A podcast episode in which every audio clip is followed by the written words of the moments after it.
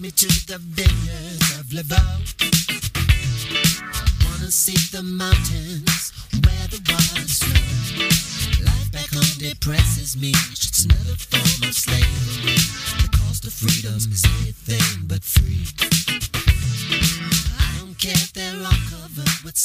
Prince eröffnet diese Episode des Podcasts der Touristik mit seinem Song La V vom 2010er Album 2010, den er eigentlich schon 2009 geschrieben hat, als er seinerzeit auf dem Montreux Jazz Festival aufgetreten ist und den Weg dorthin, der führte ihn durch eben diese Weinregion am Genfer See. Das hat ihn halt so beeindruckt, dass wir diesen Song genießen dürfen. Die Schweiz ist nicht nur das, sondern die Schweiz ist auch Reisen, das ist Kooni und ich treffe in dieser Episode Stefanie Schulze zu Wiesch, CEO der Der Touristik Swiss. Wir reden über ihren Wechsel von Deutschland in die Schweiz, die Erfahrung und die kleinen Unterschiede. Ich wünsche wie immer viel Spaß beim Zuhören. Das ist der Travelholics Podcast. Mein Name ist Roman Borch und jetzt geht's los. Hör dich schlau mit Travelholics, dem Podcast für Reiseexperten. Denn wir reden mit den Profis.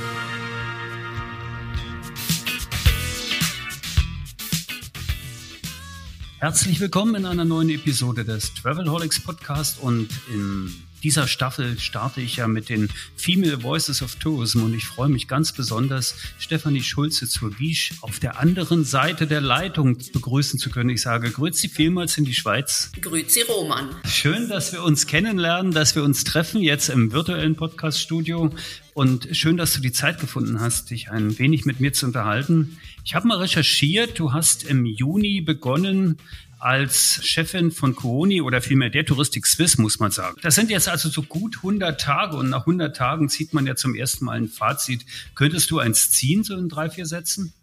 Äh, ja, ja, ich kann auf jeden Fall eins ziehen und ich weiß sogar, dass es auf den Tag 127 Tage sind. Ich selber habe nach 100 Tagen aufgehört zu zählen aber meine Mannschaft zählt weiter, weil wir jetzt gerade wieder durch die Schweiz touren.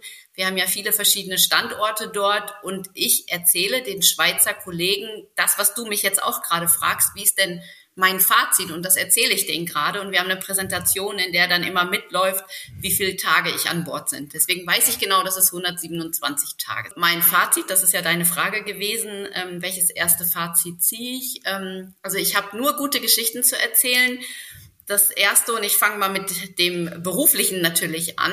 Ähm, ich habe ein ganz spannendes Unternehmen, das ich hier leiten darf mit einem tollen Team und das auch noch in einem wunderschönen Land und in einer hervorragenden Stadt. Also mir geht's hervorragend und ich ziehe nur positive Fazite. Das klingt ja schon mal gut und inspirierend und gute Geschichten, das mag ich ja hier besonders im Podcast. Wenn wir gerade bei den Zahlen sind, bei den 127 und wenn wir ja auch bei den Female Voices of Tourism sind, du bist in 117 Jahren, die das Unternehmen existiert, die erste Frau am Steuer, ne? Oh ja, oh ja. Und ich weiß gar nicht, was es mit mir gemacht hätte, wenn ich das vorher gewusst hätte. Vielleicht bin ich da ein bisschen naiv reingestolpert.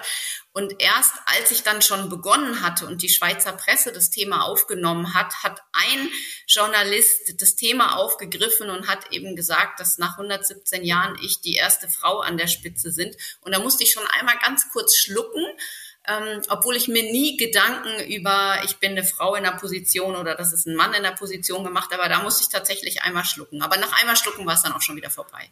Aber die Strukturen sind jetzt nicht so, dass du denkst, oh Gott, äh, jetzt muss ich ja erstmal alles umbauen und umkrempeln, na, nach 117 Jahren irgendwie neu aufzustellen. Also das ist ja schon ein sehr dynamisches Unternehmen absolut. und hat sich ja ständig gewandelt. Ne? Ja, ja, absolut. Also wir sind ja glücklicherweise in der Touristik und ähm, das wirst du auch wissen, die Touristik ist tatsächlich frauendominiert. 70 Prozent ist unser Frauenanteil im Unternehmen. Und ich bin ja nicht alleine in der Geschäftsführung, sondern ich habe ja noch vier tolle Kollegen. Und von den Vieren sind zwei Frauen. Und wenn ich mich dann mit dazu zähle, sind wir tatsächlich in der Überzahl.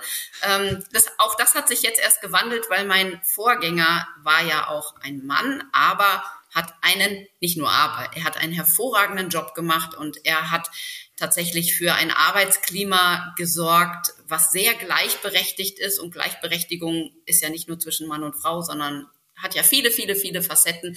Also ich bin in ein Unternehmen gekommen, was sehr offen ist, was sehr gleichberechtigt in allen Facetten ist und dieses Thema Mann oder Frau spielt bei uns im Alltag überhaupt gar keine Rolle und ich spüre das so auch nicht. Dann lassen wir das auch mal ein Stück beiseite. Der Vorgänger ist der Dieter Zümpel. Richtig. Äh, Das wissen jetzt vielleicht nicht alle, aber der hat natürlich auch einen besonderen Spirit da reingebracht und natürlich auch einen sehr guten Job gemacht. Ich hätte ihn Ja. gern auch mal am Mikrofon gehabt. Hab ich leider verpasst. Freue mich umso mehr, dass du jetzt da bist und mir auch ein bisschen erzählen kannst, wie das denn so ist. Vor zehn Jahren, glaube ich, 2013 warst du Strategy und äh, Transformation oder Strategie und Transformation bei der TUI. Da hätte ich mich eigentlich auch schon gern mit dir unterhalten, aber da gab es den Podcast noch gar nicht. Das Thema Transformation, ähm, ist das jetzt sozusagen der der erste Anspruch, wenn man startet, kommst du um zu transformieren oder ist es tatsächlich gar nicht so notwendig, so viel umzubauen? Ja, das, da- das ist eine hochinteressante Frage. Ich glaube, wenn ich selber vor ein paar Jahren in so eine Rolle gekommen wäre, hätte mich wahrscheinlich mehr dieser Ansatz oder die Motivation getrieben, was kann ich denn jetzt eigentlich anders, besser und so weiter machen. Und mit dem Ansatz bin ich aber überhaupt gar nicht, also sehr bewusst nicht reingegangen, sondern habe mir vorgenommen und so habe ich es auch durchgezogen, erstmal nur zu beobachten und nur zuzuhören und zu lernen, wie das Unternehmen funktioniert, sowohl auf der Beziehungsebene, also wie miteinander gearbeitet wird, welche Prozesse da wie laufen, was die inhaltlichen Themen sind, die sie bewegen. Und ich habe wirklich nur zugehört und beobachtet. Und das war mir gar nicht so bewusst, in was für eine komfortable Lage ich mich da auch selber bewege, dass ich nämlich tatsächlich immer sagen kann, ich höre euch nur, nur, nur zu, ich mache gar nichts und habe das Thema Entscheiden und mir ein, eine echte Meinung bilden auch weit von mir gewiesen am Anfang. Und nach acht Wochen ungefähr habe ich dann das Gefühl gehabt, so jetzt habe ich genügend Informationen, und habe die dann, das, war dann die Sommerpause, wo viele auch im Urlaub waren, habe die dann zu Papier gebracht und für mich strukturiert und habe festgestellt, das Unternehmen läuft schon komplett in die richtige Richtung. Das, was das Management ähm, mit Dieter an der Spitze, aber natürlich allen anderen, die dazu beigetragen haben, in den letzten Jahren aufgebaut haben, wie sie auch aus der Corona-Krise ähm, sich rausgearbeitet haben, welche strategischen Ziele sie sich vorgenommen haben, die teile ich komplett. Es ist komplett richtig. Insofern habe ich sehr, sehr stark auch die Stärken betont des Unternehmens, damit viel Vertrauen gewonnen und viele motivieren können, genau einfach weiterzuarbeiten, sich durch mich nicht irritieren zu lassen. Und das kann ich wirklich nur jedem empfehlen, einfach den Mund zu halten, wenig zu sagen, zuzuhören und erstmal das Business zu verstehen. Und ähm, klar habe ich jetzt meinen Eindruck, einen bestimmten Eindruck von, von Themen und werde auch ein paar Änderungen machen, aber sehr, sehr wenig inhaltlicher Natur, sondern dann tatsächlich Prozesse, die ich glaube, die man vielleicht ein bisschen beschleunigen könnte. Ähm, also würde ich mal sagen, 80, 90 Prozent ist, ist genau richtig so, wie es angefangen wurde. Ähm, und jetzt sind so 10, 20 Prozent, wo ich jetzt mein, meine Handschrift hinterlasse. Also ist es schon besser, erst zuzuhören und nicht transformieren um jeden Preis. Exakt. Das heißt, du hattest ja auch eher einen Anspruch als einen Auftrag, als du den Mhm. Posten übernommen hast. Ne? Und ja, das gehört zur, zur der Touristik Swiss natürlich, aber du, ihr seid da schon auch anders unterwegs als in Deutschland oder ist das eine Marschrichtung? Aber dennoch, gibt es was, was sind die kleinen Unterschiede? Also äh, klar, wir gehören zu der Touristik und die Gruppe hilft uns auch an sehr, sehr vielen Stellen. Wenn wir jetzt anfangen müssten, jedes einzelne System, was so ein Unternehmen nun mal braucht, und da fange ich jetzt mal bei Finanz- und Buchhaltungssystemen an, über Controlling-Systeme, wenn jedes Unternehmen und so eben auch wir das selber entwickeln müsste, da würden wir extrem viel Ressource für verbrauchen, wahrscheinlich mehr Geld bezahlen und so weiter. Insofern, wir profit, profitieren enorm von der Gruppe, ähm, sind aber komplett ein selbstständiger, eigenständiger Markt. Und das fragst du mich vielleicht gleich auch noch. Die Märkte sind unterschiedlich, tatsächlich. Und meine persönliche Sichtweise ist, der Markt muss zuerst Berücksichtigung finden. Also die Bedürfnisse eines Marktes gehen vor. Und dann schauen wir, und inwieweit können wir dann Gruppensynergien nutzen und gemeinsam voneinander profitieren. Und ähm, das ist nicht nur meine Sicht der Dinge, sondern das ist auch die Sicht der Gruppe.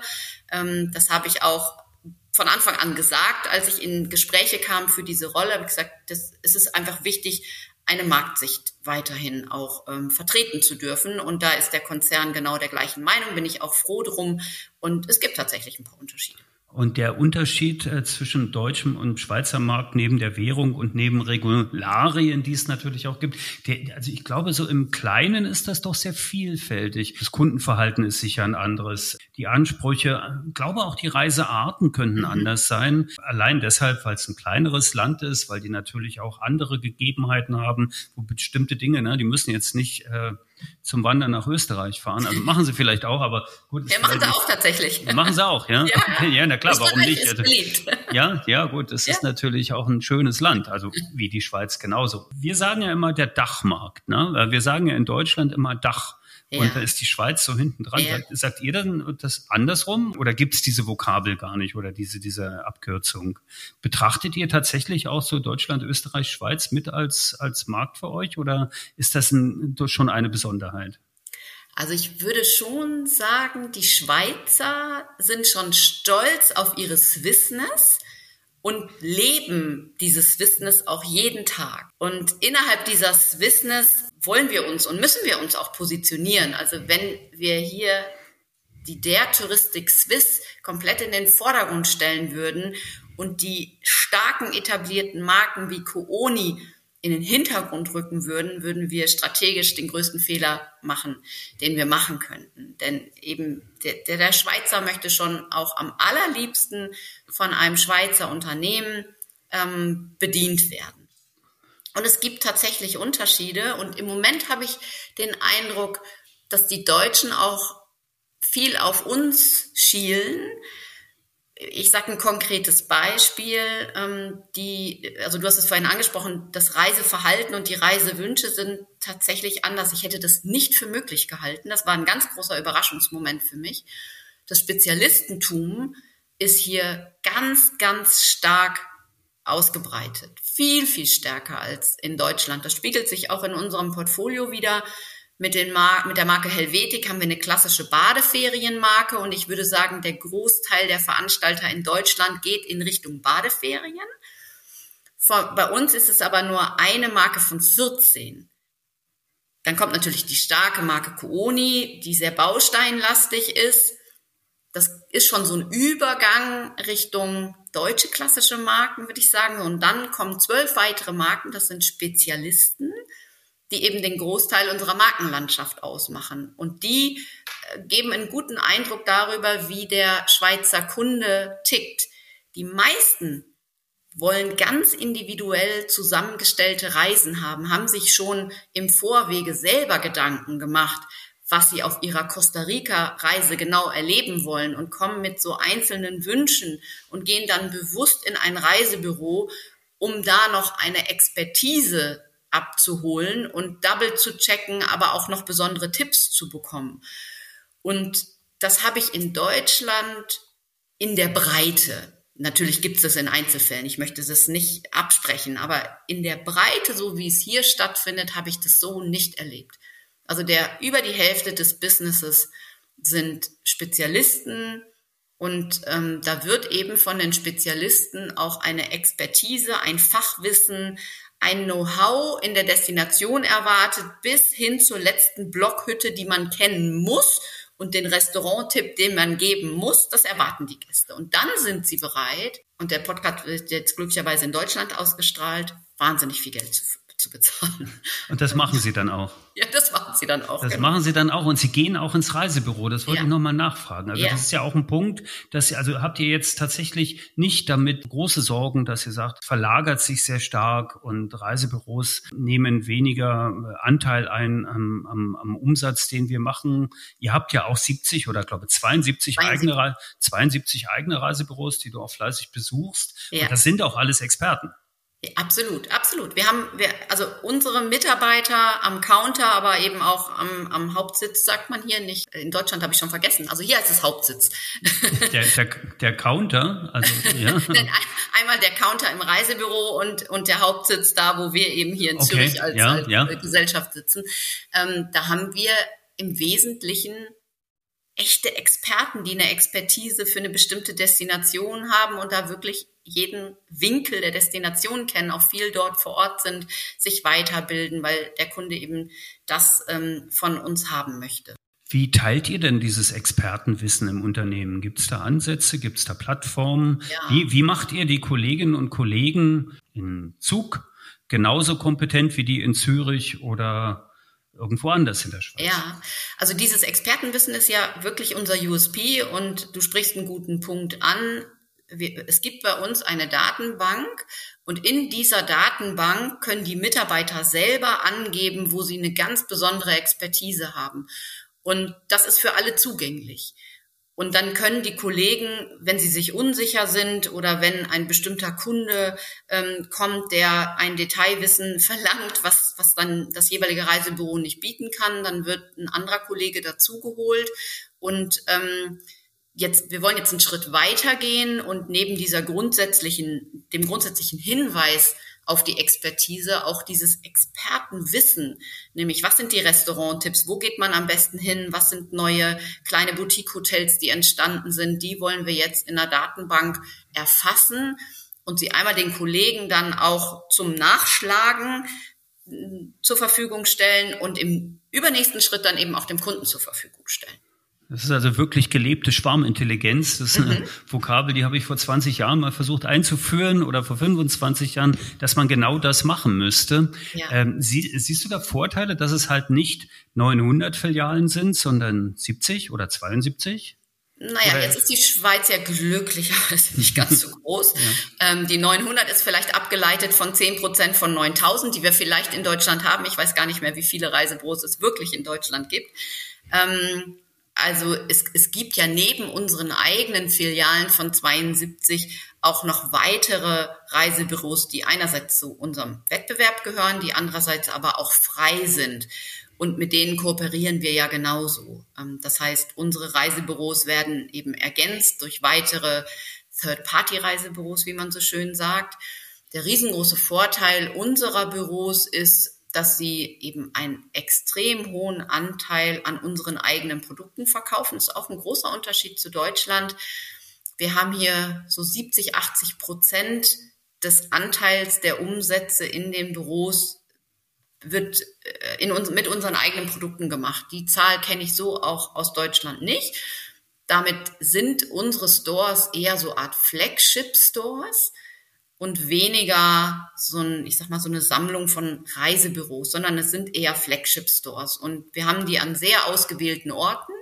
Und die Kunden sind ja nicht mehr unbedingt noch persönlich im Reisebüro. Klar kommen sie auch mal vorbei, aber die haben auch eine überregionale Strahlkraft und werden dann per E-Mail, per Telefon und was es halt alles für Kommunikationsmedien heute gibt, ähm, werden die Kunden auch bedient. Und viele auch sehr, sehr persönlich. Also da ist ein, ein, ein sehr dynamisches Netzwerk an Reiseexperten, also unseren Mitarbeitern zu den jeweiligen Stammkunden sehr persönlich. Konntest du eigentlich beobachten, dass die Loyalität der Kunden gegenüber der Marke, der Touristik Swiss oder Quoni oder Wittiger oder was auch immer, oder mhm. gegenüber dem Reisebüro stärker ist? Oder ist es nach wie vor der Mensch am Counter? Also wo, wo ist die stärkste Bindung? Also ich würde tatsächlich sagen, es ist eine Mischung aus zwei Dingen bei uns.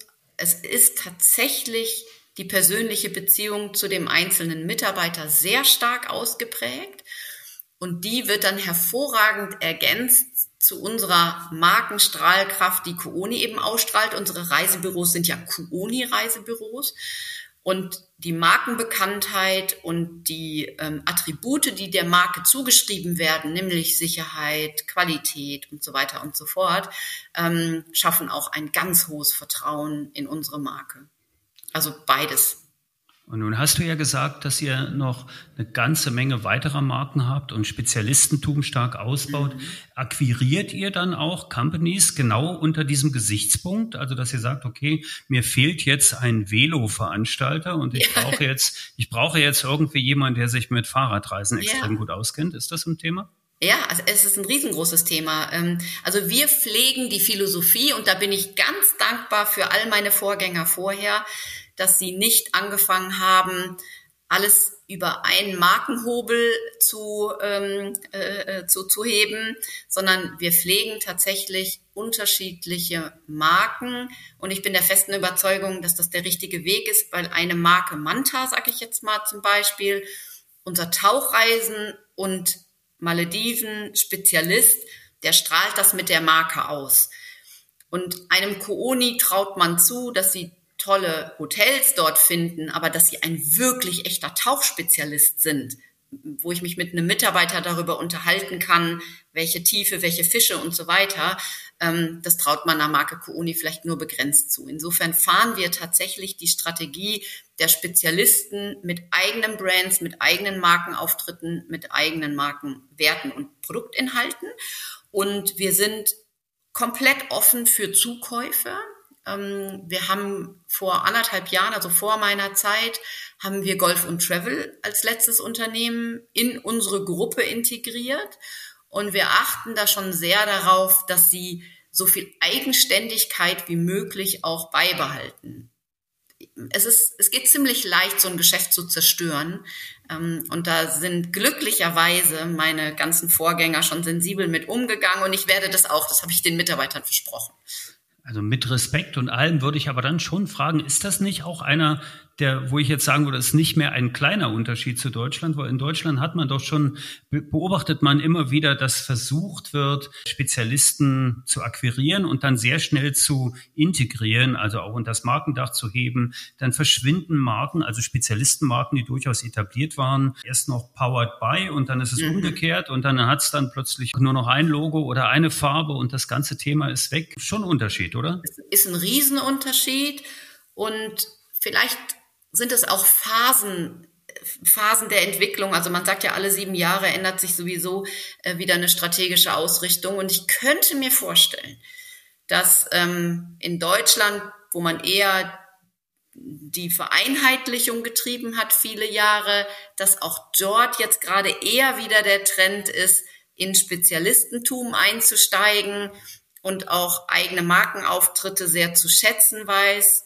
weil man dann eben die entsprechende Zielgruppe überhaupt nur erreicht und aufmerksam macht. Ja, also ein bisschen zu beobachten ist es ja tatsächlich auch. Alleine, wenn man sich die Entwick also schon die zahlenmäßige Entwicklung von Spezialveranstaltern anschaut, ne, wie gut die eigentlich performen, wie gut die tatsächlich auch äh, die Post-Corona-Zeit dann irgendwie wieder schon nutzen ja. konnten, um durchzustarten. Ihr seid aber ähnlich gut unterwegs. Ich habe jetzt gerade gelesen, irgendwie Ende September, dass ihr, also in der Swiss-Info habe ich es, glaube ich, gelesen, ja. dass ihr tatsächlich schon gut über den geplanten Zahlen seid, also durchaus auf Erfolgskurs ja. und das mit allen Spezialisten, auch über alle Reisearten, über alle Marken oder gibt es da Ausreißer nach oben und unten? Nein, natürlich gibt's Ausreißer nach oben und unten. Ne? Es wäre ja seltsam, wenn alle irgendwie mega erfolgreich äh, sind. Ähm, also es gibt ähm, Veranstalter und Spezialisten bei uns, die schon das 2019er Niveau weit überstiegen haben und längst ihre Budgets erreicht haben. Und es gibt natürlich welche, die noch so ein bisschen hinterherhinken. Ähm, also das ist, glaube ich, normal in jedem Business. Und deswegen bin ich aber auch darüber froh, dass wir so vielfältig aufgestellt sind. Ähm, dass, dass, also in den Reisetrends geht ja logischerweise mal in die eine Destination, ähm, äh, schlägt das Pegel aus, dann wieder in eine andere Destination. Und wir haben so einen bunten, vielfältigen Mix, dass wir sowas halt auch immer hervorragend ausgleichen. Wenn man sich das anschaut, jetzt nach bestimmten Reisearten, gut, dann brauchen die einen vielleicht auch ein bisschen mehr Zeit und ja, die anderen ein bisschen weniger, äh, um sich zu erholen oder ja. extrem zu performen. Als Transformationsmanagerin, die du ja bist, muss ich natürlich auch fragen, das Thema, was hier immer alle umtreibt, das Thema Digitalisierung, äh, KI-Implementierung mhm. und so weiter. Siehst du auch dort Unterschiede oder ist das ein ähnlicher Trend, den ihr habt? Na, also da würde ich sagen, das, das geht uns genauso wie allen anderen. Also das ist, glaube ich, ein weltweites Thema, was, was alle Länder gerade äh, betrifft.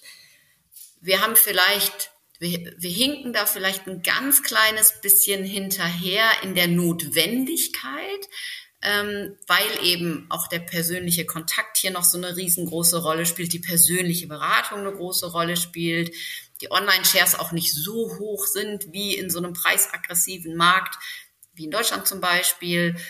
Aber die Notwendigkeit, sich mit diesen Themen zu beschäftigen, ist ebenso da. Genau in die Richtung wollte ich fragen. Ne? Wenn du sagst, diese persönliche Bindung, diese starke Markentreue, also die Loyalität, das hohe Preisniveau, was ihr natürlich auch habt und so weiter. Es könnte ja auch ein bisschen ein, ein Bremsschuh sein äh, in Richtung Digitalisierung des Geschäfts, weil es gibt ja dieses Innovators Dilemma, ne? also es läuft ja alles gut, also muss ich jetzt nicht so dringend innovieren, sondern kann mir etwas mehr Zeit lassen bei manchen Themen. Ich könnte mir auf der anderen Seite vorstellen, dass in einem Land wie der Schweiz, wo A, Investitionspotenzial da ist, dass die Rahmenbedingungen vielleicht auch ein bisschen besser sind, dass ihr vielleicht sogar aus einem kleinen Zögern dann trotzdem mit einem sehr guten Start, also einen Vorsprung erreichen könntet, was digitale Projekte angeht.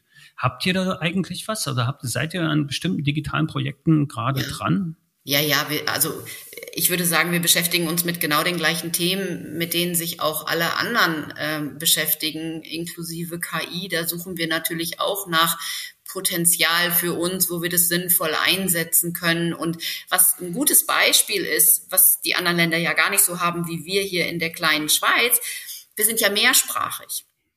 Und ähm, alles, was wir tun, alles, muss auch ins Französische und auch ins Italienische übersetzt werden. Und das machen wir heute mäßig. Da muss ich mich auch tatsächlich vor unseren eigenen ähm, äh, Filialmitarbeiterinnen und Mitarbeitern regelmäßig entschuldigen und äh, den Kunden, die das spüren müssen, eben auch. Es ist nicht alles optimal übersetzt. Und das manuell zu machen, das geht nicht. Also brauchen wir da KI, wir brauchen Automatisierung, um eben da auch einen guten Job zu machen. Und das ist ein Thema, was bei uns regelrecht brennt.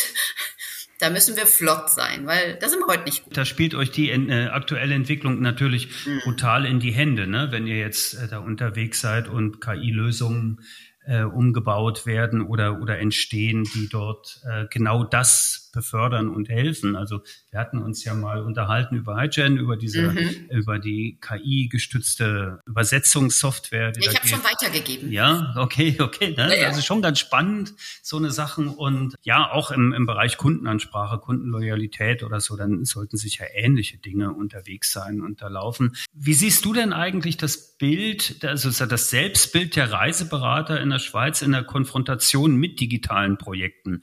Gehen die, gehen die das mit, also die in den 72 Reisebüros, die Menschen, die dort äh, aktiv arbeiten, die erfolgreich arbeiten, äh, befördern die das selbst? Haben die ein eigenes Bild von sich, wo sie in fünf Jahren sein werden und sein wollen? Weil das ist natürlich auch eine Diskussion, die wir hier haben. Ja, die gehen das absolut mit. Ähm, also da, die, gut, vielleicht hat das jetzt auch was mit der Zeit zu tun. Ich habe die Debatte in Deutschland als sehr konfrontativ mitbekommen damals.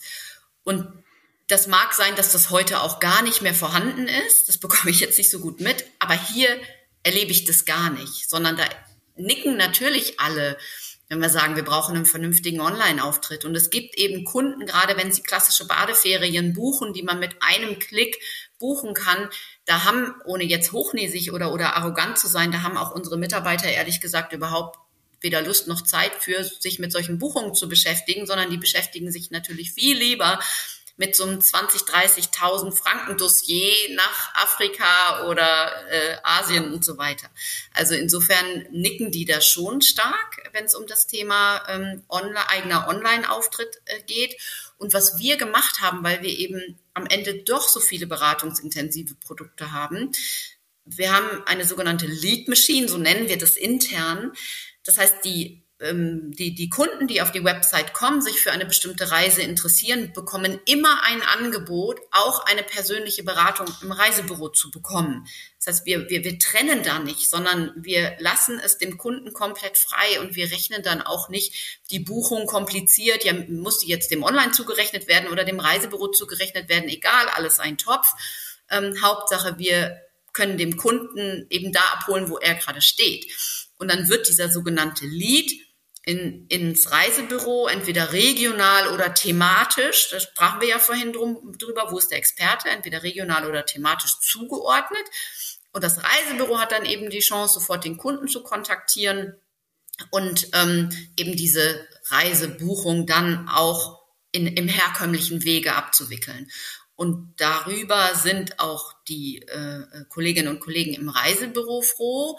Und ich glaube, viele Kunden auch, weil sie dann aus irgendwelchen Gründen dann doch unsicher sind, online zu buchen. Und da kriegen wir diese Verbindung hervorragend hin. Gibt es da äh, spezielle Ausbildungen oder, oder wie fördert ihr die Mitarbeiter, um dieses um doch sehr spezielle Expertenwissen und, und Berufsbild eben zu erhalten? Na, das ist ja nicht klassisch Katalog und, und ja, Buchungscode. Ja. ja, ja, also das ist tatsächlich nochmal eine, eine Anfuhr, äh, Anforderungsstufe höher. So empfinde ich es zumindest und unsere Kollegen auch alle und, und die Kolleginnen im Reisebüro sowieso. Also wenn wir auf der Suche nach, nach neuen Mitarbeiterinnen und Mitarbeitern sind, dann haben wir natürlich ein ziemlich hohes Anforderungsprofil und merken genauso wie alle anderen, dass, dass es gar nicht mehr so leicht ist, Kolleginnen und Kollegen zu finden, ähm, die in der Reisebranche arbeiten wollen und die noch dazu diese Expertise mitbringen. Deswegen überlegen wir uns natürlich genauso wie alle anderen, ähm, dass wir Quereinsteigerprogramme aufsetzen und diese Quereinsteigerprogramme bedeuten dann aber gleichzeitig auch ein ziemlich intensives ähm, Einarbeitungsprogramm. Und dieses Einarbeitungsprogramm findet natürlich hauptsächlich im Team statt. Das heißt, da stellen sich dann welche im Team zur Verfügung, die anlernen, anlernen, anlernen, trainieren, trainieren, trainieren. Und wir haben gleichzeitig ein, ähm, ähm, so eine Seminar-Webinar-Reihe, wo sehr viel geschult wird und trainiert wird. Und wenn ich jetzt nochmal das extremste Beispiel mache, angenommen, wir würden jetzt eine Destination für uns komplett neu erschließen und sagen so, wir, wir gehen jetzt komplett in diese fiktive neue Destination und haben dafür keine Mitarbeiter, dann würden wir wahrscheinlich einen Mitarbeiter vier Wochen dahin schicken und sage, sagen, und du schaust dir das jetzt wirklich alles an und lässt gar nichts aus.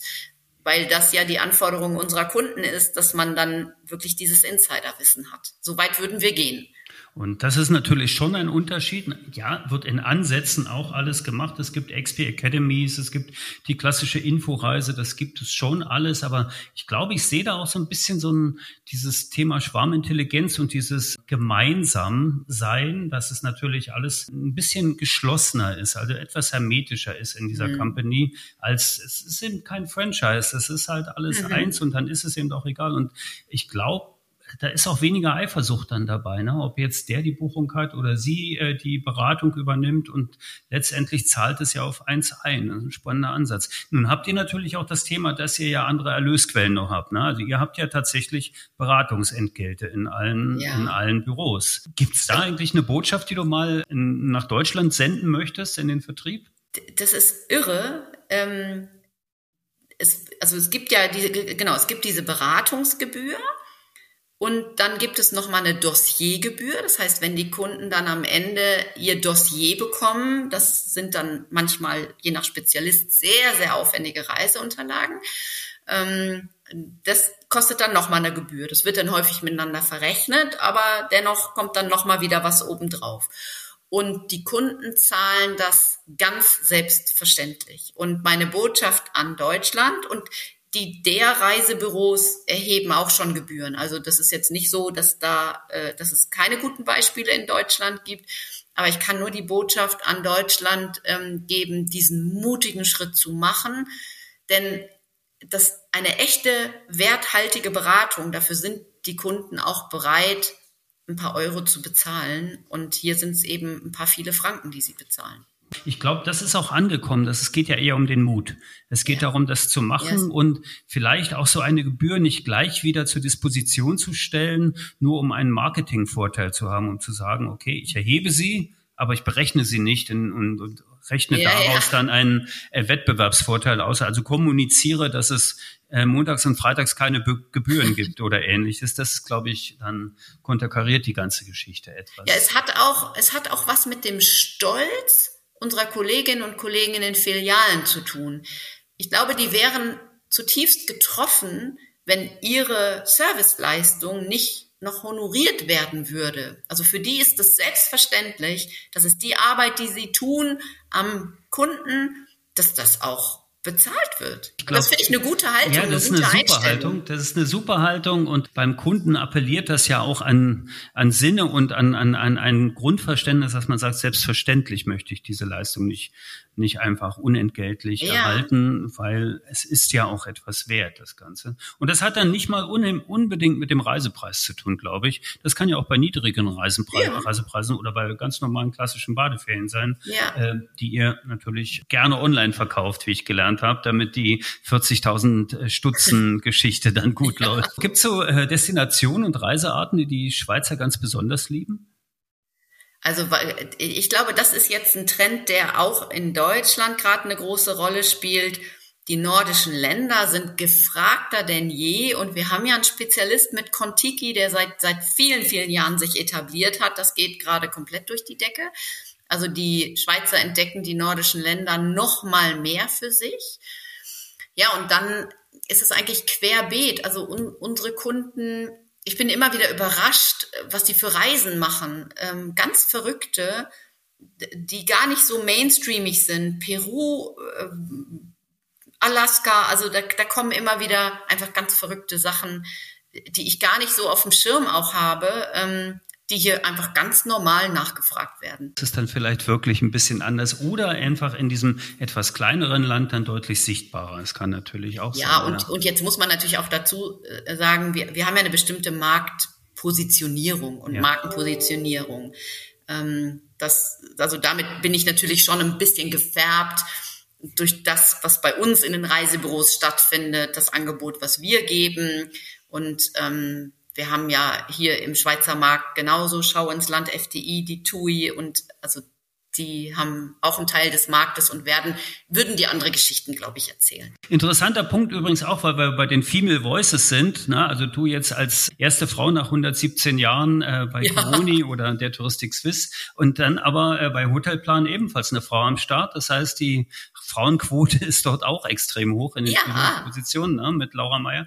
Wo geht's ja, denn? Ist, ich ich finde ich finde das toll. Ähm, ich finde das super und gleichzeitig, wenn, also Dieter hat auch einen hervorragenden Job gemacht und wenn er jetzt nicht sich entschieden hätte, in Ruhestand zu gehen, dann hätte er es noch weiter gemacht und also das, ja, ich finde einerseits finde ich es irgendwie gut, dass immer mehr Frauen kommen, aber man darf es, glaube ich, auch nicht überbewerten. In Deutschland ist es ja immer so Klassentreffen, wenn ja. Touristiker sich auf irgendeiner Veranstaltung über den Weg laufen. Gibt es das ja. in der Schweiz auch? Absolut. Es ist exakt das Gleiche und dadurch, dass es kleiner ist, trifft man sich dann irgendwie doch noch mal mehr.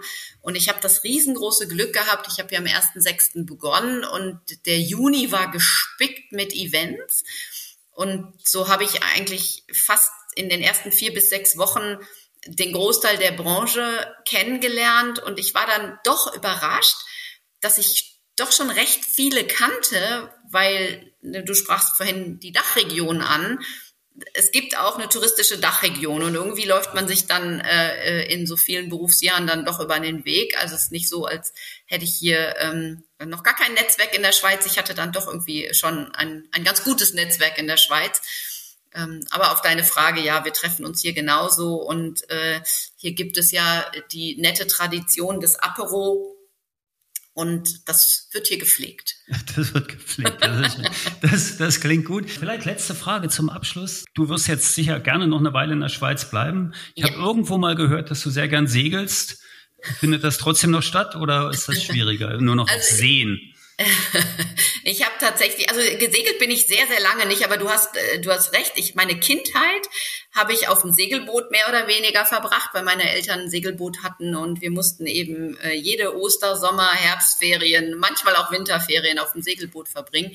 Das habe ich jetzt länger nicht gemacht, aber ich bin tatsächlich noch viel äh, an der an der Küste, so ein Fable für die Ostsee da werde ich jetzt im Oktober auch eine Woche sein, auch wenn ich die Berge hier liebe.